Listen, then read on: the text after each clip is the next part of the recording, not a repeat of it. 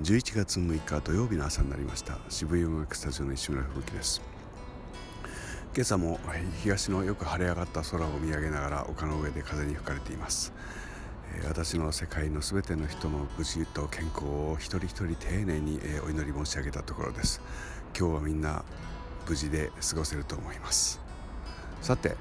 11月の第1週が終わろうとしていますけれども、えー、祝日が挟まったりなんかして、えーと、あと思いのほか仕事が少し増えたのかなと思うのは、えー、なかなかルーチンでやってきたここのところやってきたことが、えー、なんか進まないところですね。これはちょっとやばいぞ追いつかないぞという気になってきています、えー、慌てて作業を進めたいなと思っていますけれども、えー、同時に少しずつ少しずつ、えー、予約受付サイトっていうのをやらなきゃならないし